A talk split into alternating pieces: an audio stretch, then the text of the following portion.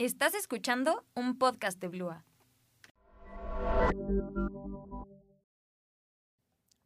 Hola, bienvenidos a un episodio más del podcast de Matices de la Vida.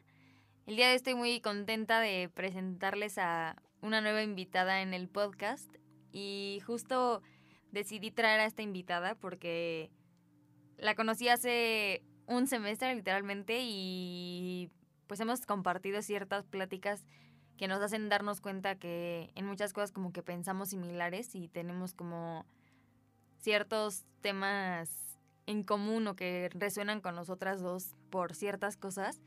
Y justo estábamos platicando que pues obviamente existe como un porqué detrás de que nos interesen estos temas o tengamos curiosidad sobre ciertas cosas.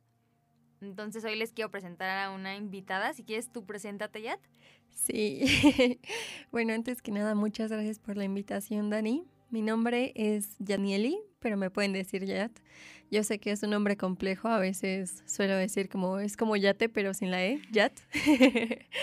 y pues sí, mucho gusto a todos, a los que nos van a estar escuchando. Em, sí. bueno, y Yat, algo que igual como que me gusta mucho de cómo piensa y todo. Y bueno, compartimos la misma carrera que es comunicación, pero además de esto ya también estudia otra carrera aparte. Si quieres, compárteles un poquito sobre qué es y de qué se trata un poquito. Claro, con gusto. Yo, aparte de estudiar comunicación, estudio semiología de la vida cotidiana en el Colegio de Consultores y Comunicadores de Semiología. Este es un colegio que fundó Alfonso Ruiz Soto y justamente el enfoque es el desarrollo de la conciencia. Justo. Y de hecho, hace poquito igual ya me estaba platicando un poco sobre los temas que ven en, en sus clases o ciertas cosas que van tocando dentro de todas las personas que estudian con ella.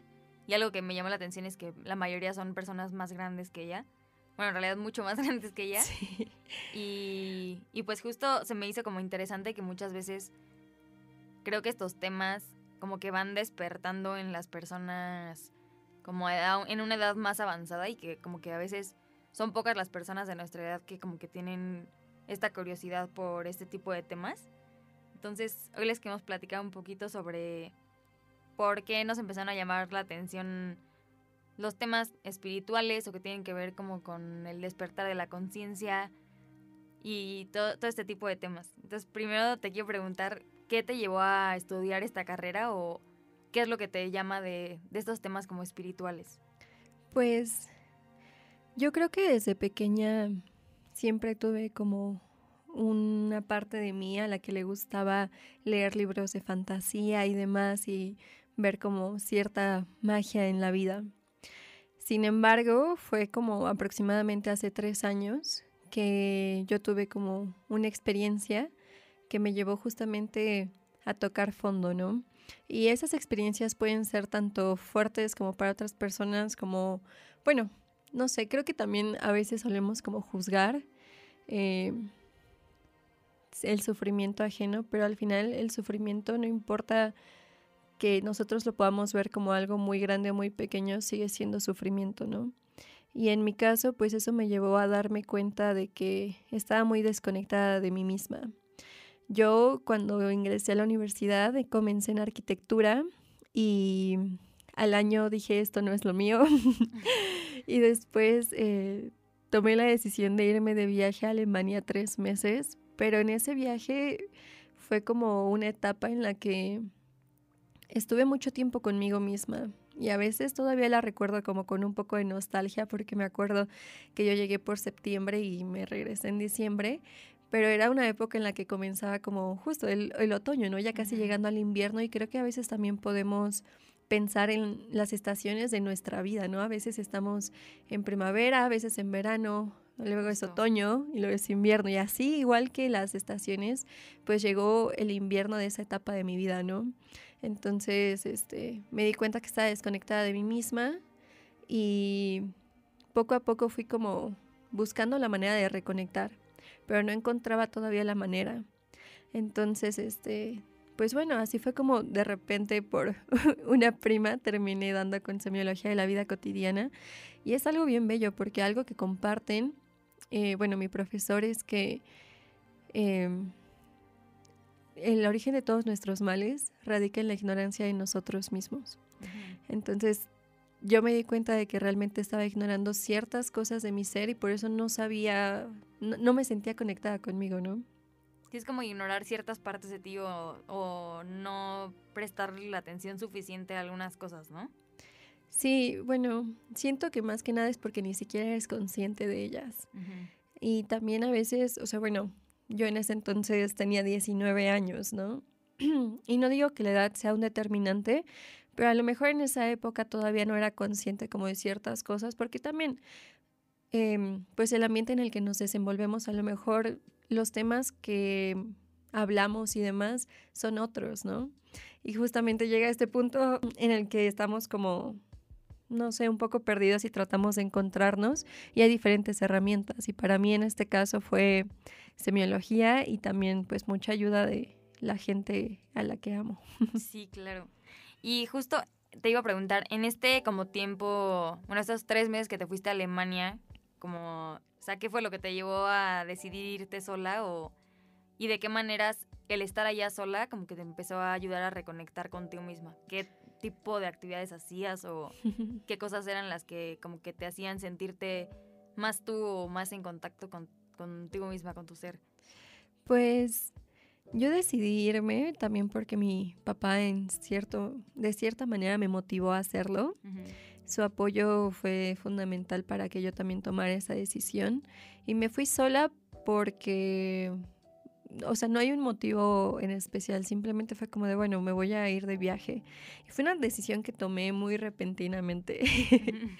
en ese entonces yo, pues, no sé, siento que tenía otro estilo de vida y al dar ese sí a ese viaje fue como, ¡pum!, dar un paso hacia una nueva etapa de mí. Y comencé a reconectar conmigo misma hasta después de que regresé realmente. Ah, Porque cuando yo estuve allá fue cuando me di cuenta, ¿no? A mí me gustaba escribir, me gusta mucho justamente hacer journaling porque siento que es una manera en la que puedo como tener registrada una parte de mi vida. Y cuando a veces llegas a leer esos escritos, te das cuenta de qué tanto has avanzado, ¿no? O sea, a veces yo releo lo que he escrito y digo, wow, no, no me imaginaba como que me sentía así, ¿no? Y es como de qué padre, ¿no? Porque cada vez vamos progresando. Y pues sí, te digo, fue realmente, yo creo que todavía un año después de que regresé a Alemania. Porque aparte, yo regresé y a las tres, a los tres meses fue la pandemia. Ah, claro. Entonces ahí todavía como que fue otro, otra etapa un poco oscura en mi vida, pero que agradezco mucho porque eso me llevó a ser quien soy hoy en día.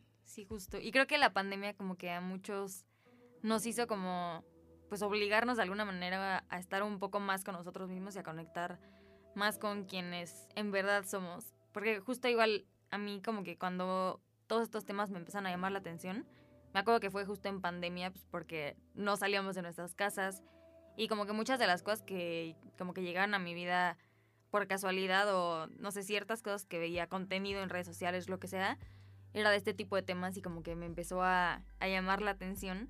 Y creo que si él, obviamente el obligarnos a estar solos y por las condiciones en las que pues, tuvimos que estar todos, que era una pandemia, pues claramente no fueron muy bonitas para algunas personas y muchos tuvimos pérdidas y todo, pero creo que fue algo que a lo mejor y todos necesitábamos para reconectar con nosotros. Sí, hay una canción bien bonita de Residente, no me acuerdo cómo se llama, pero hay una parte en la que dice como que antes de ir para afuera hay que regresar adentro. Y esa canción a mí me encanta por ese mensaje, ¿no? Porque siento que justamente para mí fue una, una etapa de ir para adentro. Claro. ¿Y cómo cuando ya te das cuenta de, pues de que no estabas conectada contigo mismo y regresas de este viaje, qué fue lo como lo que pensaste que tenías que hacer como para conectar contigo o qué, qué empezaste a hacer? Pues te digo que realmente todo esto sucedió un año después de que regresé de ese viaje pero, mm, pues me di cuenta que tenía como que ponerme atención. Porque hubo una etapa en la que siento que yo estaba un tanto condicionada como a querer complacer a las demás personas. Y eso también parte desde mi imaginario, ¿no? O sea, que realmente yo no digo que haya sido como que las personas actuaran de cierta manera, pero yo interpretaba como su actitud de, pues, si yo actúo de otra manera, pues como que esa persona a lo mejor y no está tan cómoda conmigo o algo así. Pero para ir reconectando contigo, yo creo que primero tienes que hacerte consciente de ti. Y sí. Y en, y en esta parte de que como que te das cuenta de que a veces querías como que complacer de alguna forma a las demás personas y todo, ¿qué cosas podrías decir que te ayudaron como a dejar de prestarle tanta importancia a eso? Porque creo que igual eso es algo que a muchos nos pasa de repente y son cosas que nos frenan o no hacer ciertas cosas. Y pues creo que pues qué mejor sería que vivir como en esa libertad de poder expresarte y ser quien eres sin, sin miedo a ser juzgados. Sí, pues antes que nada, darte cuenta que ese reconocimiento que realmente tú estás buscando en los demás es porque no te lo estás dando tú. Eso fue lo que me pasó a mí, ¿no? Em, buscaba el reconocimiento de las demás personas y cuando me di cuenta que más bien era porque yo no me reconocía, eh, comencé a trabajar en, primero a cuestionarme el por qué, ¿no? Y una vez que comencé a darle también valor a quién soy, pues todo se fue transformando porque al final yo creo que la vida hasta cierto punto es una proyección de cómo estamos con nosotros mismos, porque la percibimos desde nuestra, nuestro ser, ¿sabes? Entonces, a lo mejor y para mí también esa etapa fue como un poquito obscura, pero porque realmente la relación conmigo misma no estaba bien. Y pues yo, yo pensaría que es eso, primero darte ese reconocimiento y amor. Hay veces en las que tenemos como, o sea, bueno, yo sé que estos temas ya se hablan más cada día, em, pero realmente es más complejo que solamente decir, debes de tener amor hacia ti mismo, ¿no? Sí, claro. Es mucho más profundo y a mí me tomó mucho tiempo como comprenderlo. Yo siento que hasta apenas esta etapa de mi vida es como que estoy reconectando de una manera muy bella y muy muy mágica, porque más que nada yo buscaba el reconocimiento de ciertas personas a las que les tenía mucho afecto. Entonces, de repente el no sentirlo me fue como, yo solita como que me le echaba limón a la herida, ¿sabes? O sea, ellos no, realmente nada es personal, ¿no? Pero, pues sí, em, yo diría que es eso. sí, claro. Y creo que igual, o sea, es como muy importante, que muchas veces empezamos a oír, por ejemplo, esto que te digo, que en pandemia fue cuando yo empecé como a tener contacto con todos estos conceptos. Escuchaba mucho, por ejemplo, el, el amor propio es lo más importante y te tienes que amar a ti mismo y lo que sea. Y como conceptos de este estilo que los vas escuchando y como que dices como, ah, pues se ve que es importante, pero ¿cómo? Ya sabes, o sea, no porque una cosa es muy fácil el decir ámate y pues otra cosa es ponerlo en práctica y verdaderamente hacerlo. Y creo que para todos es como un camino diferente y que no hay como que una lista de pasos a seguir porque en realidad creo que como que el camino de cada persona en todos los aspectos de su vida pues se puede ver muy diferente, ¿no? Y justo igual te iba a preguntar, hablando de como el tomarte las cosas personales o no, también, ¿qué, ha sido como las cosas que te han llevado a darte cuenta del, de que las personas actúan y como tú reacciones ya es como que algo muy diferente? O, o de qué maneras podrías como que decir que te ayuda el darte cuenta que, que nada es personal? Pues tomando primero que nada en cuenta que hay veces en las que yo también llegué a reaccionar de esa manera, ¿no? O sea, yo también he estado como en el lugar de esa otra persona en donde de repente reacciono y lanzo un comentario inconscientemente, ¿no? Em, sí, hoy en día cuando de repente percibo algo así, me, me, recuerdo a mí misma que esa persona no está siendo su verdadero ser. Y esto te lo comparto también como desde la comprensión de lo que he aprendido en semiología de la vida cotidiana, en donde también comprendemos que existe un imaginario que es la falsa personalidad, aquella persona que crees ser, pero no eres. Entonces mucha gente a veces trae, está, todos estamos llenos de condicionamientos y estos condicionamientos parten desde la familia, la escuela y la sociedad. Todo el tiempo estamos conviviendo con ellos y a veces, esto está curioso, ¿no? O sea, yo me acuerdo que una vez leí este libro de Sapiens y justamente lo que mencionan es que desde civilización, desde las primeras civilizaciones, lo que buscamos como seres humanos es ese reconocimiento de las demás personas. Entonces a veces actuamos con estos comportamientos inconscientemente porque queremos ser reconocidos. Em, entonces, pues eso, o sea, el imaginario surge como un mecanismo de defensa para el cerebro, en donde nada más tiene como estímulo-reacción, estímulo-reacción.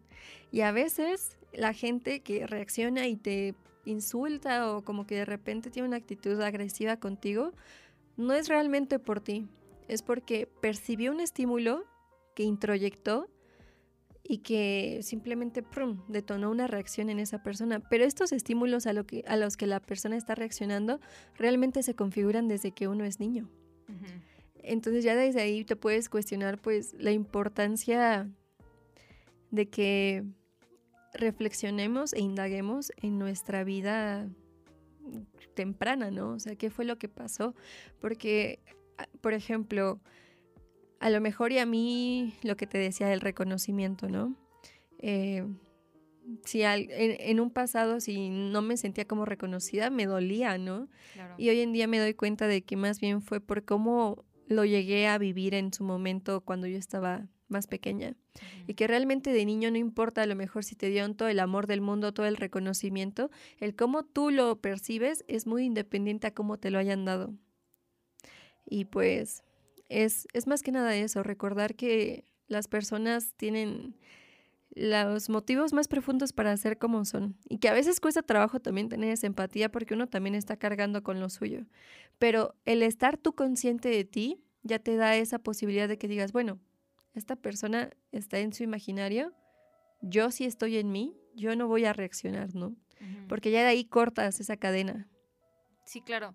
Y creo que muchas veces igual, o sea, creo que en todo lo que dices tienes como mucha razón y muchas veces como que creo que las personas o los seres humanos reaccionamos ante lo que alguien hace o no, porque muy dentro de nosotros hay algo que como que, no sé, nos toca como que una fibrita muy especial que tenemos pues muy dentro de nosotros que hace que reaccionemos de cierta manera.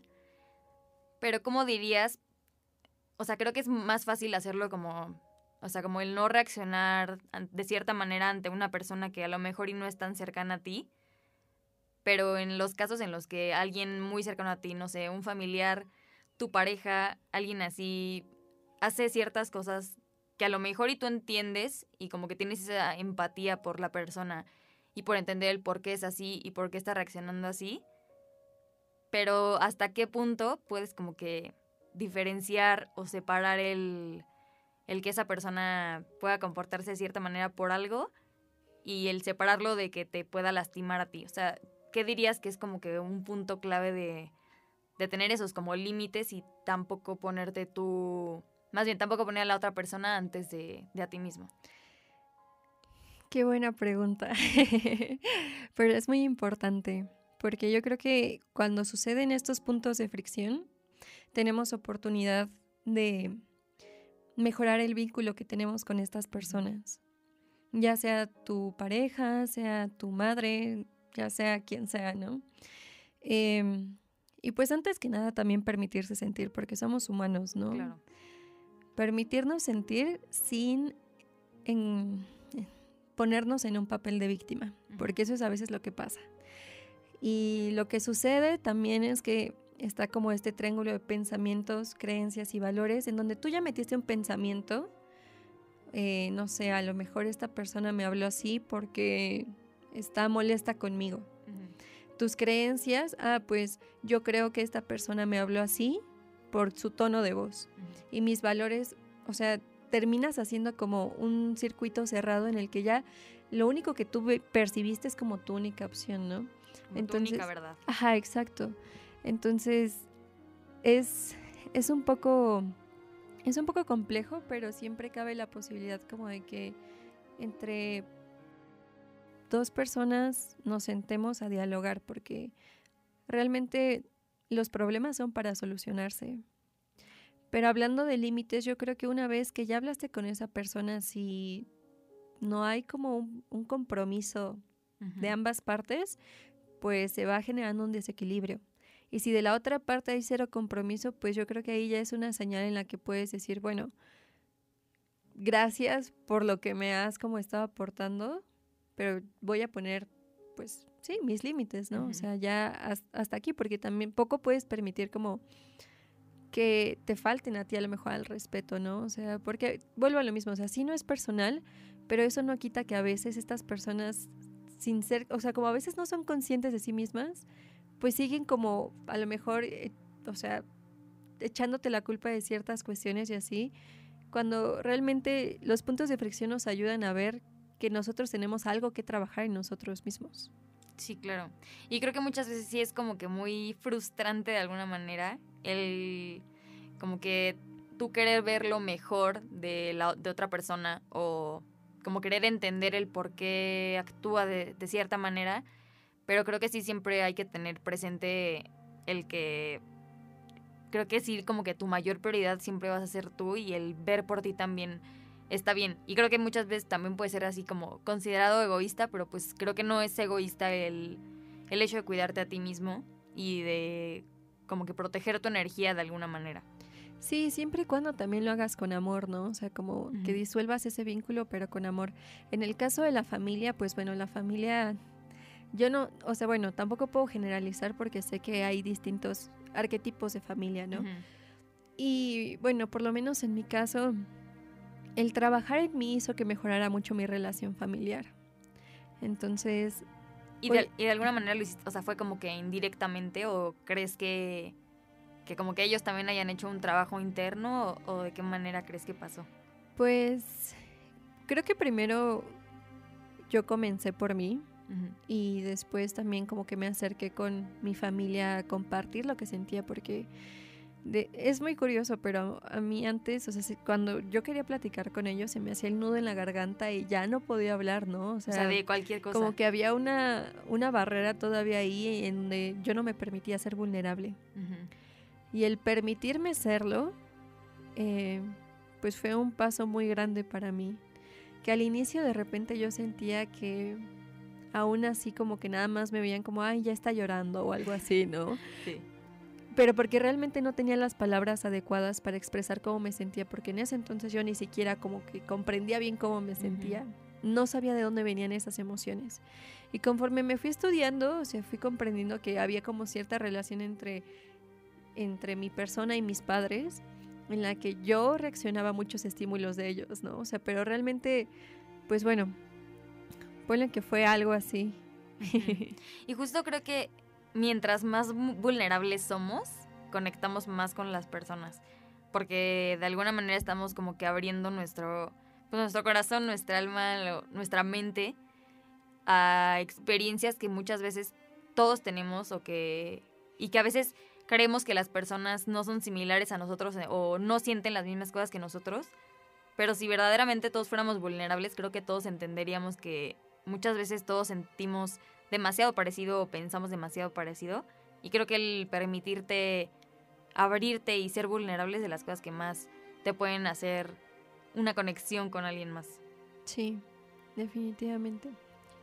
Oye, y hablando de relaciones, ¿qué dirías o de qué manera crees que podríamos tener relaciones como más asertivas y que nos aporten más, lejos de rodearnos o permanecer en relaciones que que pues lejos de que nos aporten, nos pueden restar de cierta manera. En mi caso yo creo que el hecho de que tuviera relaciones con varios puntos de fricción es lo que me ha ayudado a poder relacionarme mejor en la actualidad. Pero volvemos a lo mismo, realmente eres tú. Una vez que ya mejoras esa relación contigo, puedes mejorar tus relaciones con los demás. Como te decía, desde que yo empecé a trabajar en mi persona, mi relación familiar cambió bastante.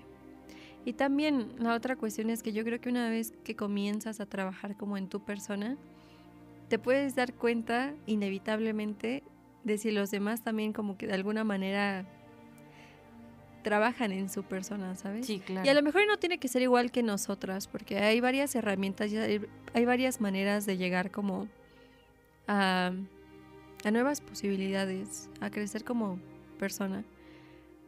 Pero también aprender de nuestras experiencias nos ayuda bastante.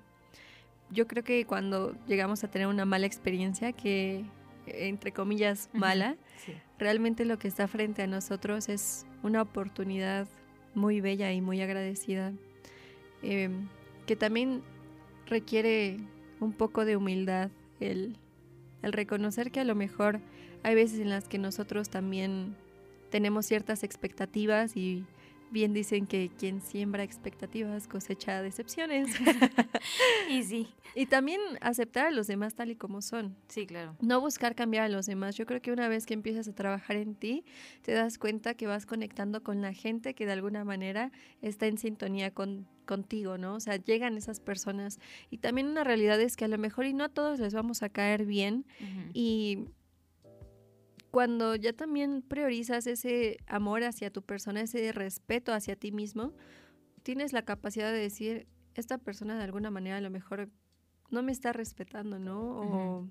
O, a lo mejor también, porque en cuestión de parejas, a veces hablamos como de amor, pero lo que realmente hay es un apego. Sí. porque justamente buscamos como llenar ciertas carencias con una persona. Y yo creo que yo, yo empecé a tener novios muy chiquita, ¿no? O sea, a los 14 más o menos. Sí. Este, para, hoy en día digo, ¿para qué quería una pareja? O sea, yo creo que a veces era como de que, bueno, ya me gustó esta persona, pues ya. Sí, como el estar por estar con alguien. Ajá, cuando realmente va más allá. Hoy en día lo veo como que sí me gustaría en algún momento tener una relación. No es algo que precisamente esté buscando. O sea, si llega qué padre, y si no, pues también qué padre. la verdad es que la soltería es algo que estoy disfrutando inmensamente. Sí. Pero, este, pues, pues sí. y sí, justo creo que igual, o sea, como hay como una frasecilla que dicen de que cuando menos lo buscas es cuando llega. Y creo que esto como que igual tiene mucho que ver con el, la frecuencia, la sintonía con la que estás vibrando. Porque a lo mejor si estás como que en una en un punto medio de desesperación por querer encontrar una pareja, pues en realidad como que lo que va a ir llegando a tu vida no es tanto como porque en verdad hagan como que un como que tengan una química o cierta vibra que compartan, sino llega desde una intención de desesperación o como de búsqueda constante. O sea, nada más están llenando mutuamente una huella de abandono. Justo, o alguna carencia que necesitas llenar. Y creo que sí, justo el que llega cuando menos lo esperas es porque a lo mejor estás tan concentrado en ti mismo y trabajando en ciertos puntos de ti mismo que cuando llega alguien y que es que creo que cuando llega alguien es porque está algo hay que aprender de ahí también. Hay, algo que aprender de ahí y creo que es la persona que llega es la persona que, que está como que en tu misma frecuencia porque obviamente hemos pasado a lo mejor por relaciones entre comillas, tóxicas o lo que sea, pero algo tendríamos que aprender de esa relación y por algo entramos dentro de esa como que sintonía y ambos, ambas partes se necesitaban. Entonces cuando van llegando personas a tu vida creo que es porque están en el, en el, como que en el mismo canal de alguna forma energéticamente. Sí, hay una frase que a mí me encanta que dice, tu tarea no es sanar a los demás, tu tarea es sanar lo que te vinculó con esas personas. 100%. Entonces, nunca como echarle la culpa a los demás, sino hacerse responsable de uno mismo. Y también para lo que me decías de cómo a lo mejor buscar una relación, o sea, que sea, bueno, sí, o sea, no recuerdo cómo me lo preguntaste, pero que sea como más asertiva. Sí, ajá. En primer lugar, pregúntate para qué quieres una relación. Y sea de pareja, de amistad. Ajá, de, pareja, de amistad. Pero ahorita específicamente hablando como de pareja, ¿para qué, no? Sí. O sea, ¿qué, ¿qué, qué, es lo que sientes que te va a aportar? Porque siento que en, en, nuestra vida podemos tener etapas en las que a lo mejor estamos bien con una pareja y de repente la soltería, por ejemplo, como yo ahorita, o sea, me está trayendo muchos aprendizajes. Y hoy en día que me digo, bueno, sí me gustaría tener una pareja, pero ¿para qué la quiero, no? O sea, y tampoco tienes que matarte pensando en eso. Sí, no. a veces se da y hay que disfrutarlo, Pero por lo menos si quieres que sea algo duradero, sí es una pregunta importante, siento yo, porque aunque cada uno esté en su propio camino, van a construir algo juntos. Entonces, ¿qué es eso que quieres construir con esta persona? Y que a lo mejor y puede ser algo maravilloso y es cuando dices, pues sí, o sea, esta persona me permite ser mi verdadero ser, o sea, porque esa es otra cuestión. En mis relaciones pasadas siento que yo me fui transformando, o sea, como que cada vez entraba a mi imaginario, en donde te digo, buscaba como complacer a la persona. Y también me surgieron muchos miedos. Y los miedos te limitan. Cañón. Porque en esta vida tenemos un horizonte de posibilidades infinitas. O sea, tú puedes. O sea, si hoy me dices tú, Dani, es que yo quiero. No sé, este. Quiero irme de viaje y quiero hacer un podcast y esto y el otro allá, pero no sé, lo que sea. Es posible. Si tú me dices, mañana quiero ser cantante, es posible. O sea, todo lo que queramos es posible. Pero el miedo te frena. Entonces, yo en mis relaciones pasadas, pues comencé como a generarme muchos miedos que al final se, se reducía al miedo al fracaso y el miedo al rechazo. Sí, durísimo. Entonces, hoy en día digo, bueno, también tu verdadera pareja va a ser quien te lleve al centro de tu propio ser. Que tú puedas simplemente ser y te sientas libre, te sientas segura, que no te sientas juzgada, ¿no? O juzgado, pues. sí, sí, sí. no importa. Este, es eso. Y creo que, ajá, y justo creo que igual muchas veces, como que esos límites que nos ponemos o miedos, porque creo que pues todos hemos estado como que en ese lugar, o casi todos, en el que, por ejemplo, si estás con una pareja y de alguna manera esa pareja te genera como que ciertos miedos o como que inseguridades que no te permiten ser tú al 100% o que te hacen como ocultar ciertas partes de ti como precisamente por el, por el miedo a que te rechace por, por quien verdaderamente eres.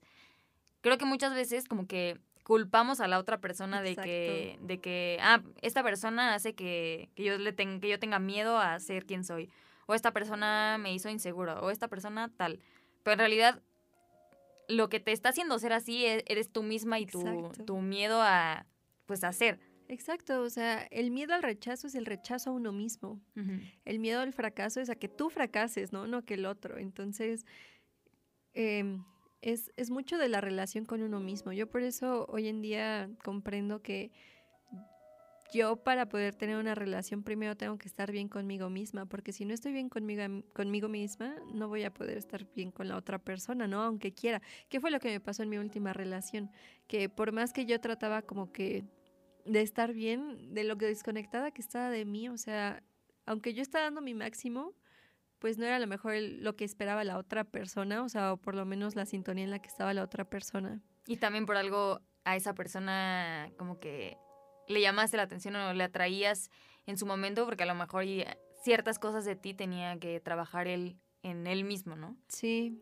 Y siento que justo igual, por ejemplo, antes, cuando escuchaba esta frase de que tienes que estar bien contigo mismo antes de encontrar una pareja, o te tienes que amar a ti mismo antes de amar a otra persona, como que de alguna manera antes medio se me hacía como que, no sé, como que ilógico y decía como que, pues, ¿qué tiene que ver yo estar bien con alguien más para yo poder amar a alguien más, no?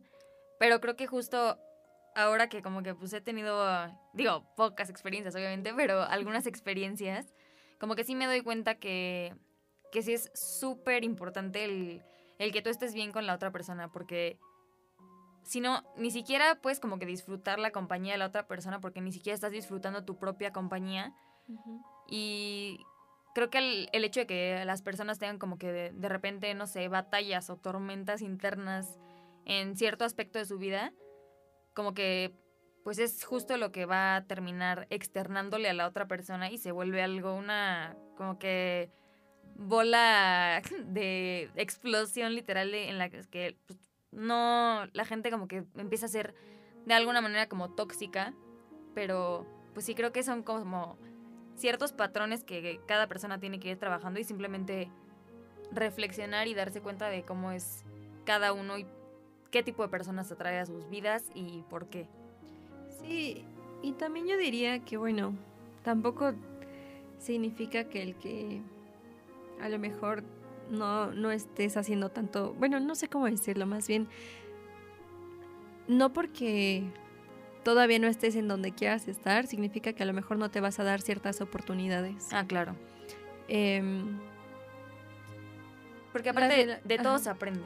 Sí, de todo se aprende, pero las relaciones vienen a enseñarnos mucho. Siento que se transforman en grandes espejos y no creo que existan relaciones en donde todo sea nada más como blanco o negro. Exacto. Bueno, o sea, me refiero como que todo sea bonito y ya. Ah, no, en todas relaciones va a haber como un trabajo y eso es algo muy padre porque ir creciendo junto con alguien, yo siento que es como un regalo de la vida muy, muy impresionante. O sea, yo no con parejas así de, o sea, relaciones sentimentales, sino como, por ejemplo, una prima que es como mi hermana. O sea, nos hemos visto crecer y eso es algo maravilloso. O sea, porque también gracias a la relación que tenemos, de repente nos hemos convertido en espejos que nos muestran esa parte que aún hay que trabajar, ¿no? Y también saber reconocer cuando tenemos algo por hacer, por así decirlo. Sí, claro.